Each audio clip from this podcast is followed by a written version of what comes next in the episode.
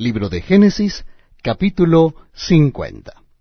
Compartimos ahora el último capítulo del libro de Génesis. Capítulo 50, comenzando en el versículo primero. Entonces se echó José sobre el rostro de su padre y lloró sobre él y lo besó. Y mandó José a sus siervos los médicos que embalsamasen a su padre, y los médicos embalsamaron a Israel. Y le cumplieron cuarenta días, porque así cumplían los días de los embalsamados, y lo lloraron los egipcios setenta días. Y pasados los días de su luto, habló José a los de la casa de Faraón diciendo, Si he hallado ahora gracia en vuestros ojos, os ruego que habléis en oídos de Faraón diciendo, Mi padre me hizo jurar diciendo, He aquí que voy a morir, en el sepulcro que cavé para mí en la tierra de Canaán, allí me sepultarás. Ruego pues que vaya yo ahora y sepulte a mi padre, y volveré. Y Faraón dijo, Ve y sepulta a tu padre, como él te hizo jurar.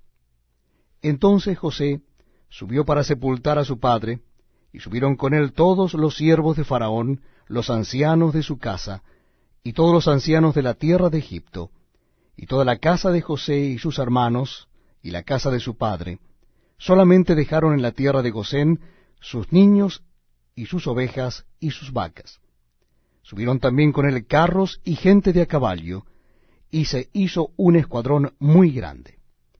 Y llegaron hasta la era de Atad, que está al otro lado del Jordán, y endecharon allí con grande y muy triste lamentación. Y José hizo a su padre duelo por siete días. Y viendo los moradores de la tierra, los cananeos, el llanto en la era de Atad, dijeron, Llanto grande es este de los egipcios. Por eso fue llamado su nombre Abel Misraim, que está al otro lado del Jordán. Hicieron pues sus hijos con él según les había mandado. Pues lo llevaron sus hijos a la tierra de Canaán, y lo sepultaron en la cueva del campo de Macpela, la que había comprado Abraham con el mismo campo, para heredad de sepultura de Efrón el Eteo al oriente de Manre. Y volvió José a Egipto él y sus hermanos, y todos los que subieron con él, a sepultar a su padre después que lo hubo sepultado. Viendo los hermanos de José que su padre era muerto, dijeron, Quizá nos aborrecerá José, y nos dará el pago de todo el mal que le hicimos. Y enviaron a decir a José, Tu padre mandó antes de su muerte diciendo, Así diréis a José, Te ruego que perdones ahora la maldad de tus hermanos y su pecado, porque mal te trataron. Por tanto, ahora te rogamos que perdones la maldad de los siervos del Dios de tu padre. Y José lloró mientras hablaban.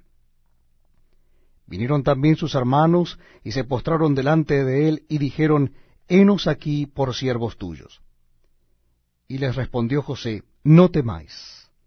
¿Acaso estoy yo en lugar de Dios?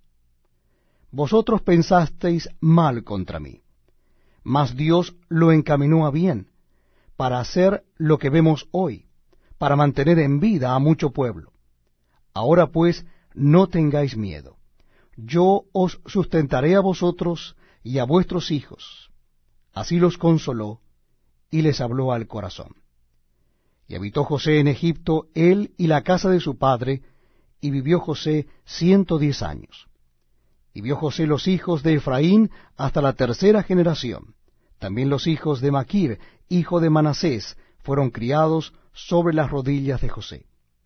Y José dijo a sus hermanos, Yo voy a morir mas Dios ciertamente os visitará, y os hará subir de esta tierra a la tierra que juró a Abraham, a Isaac y a Jacob.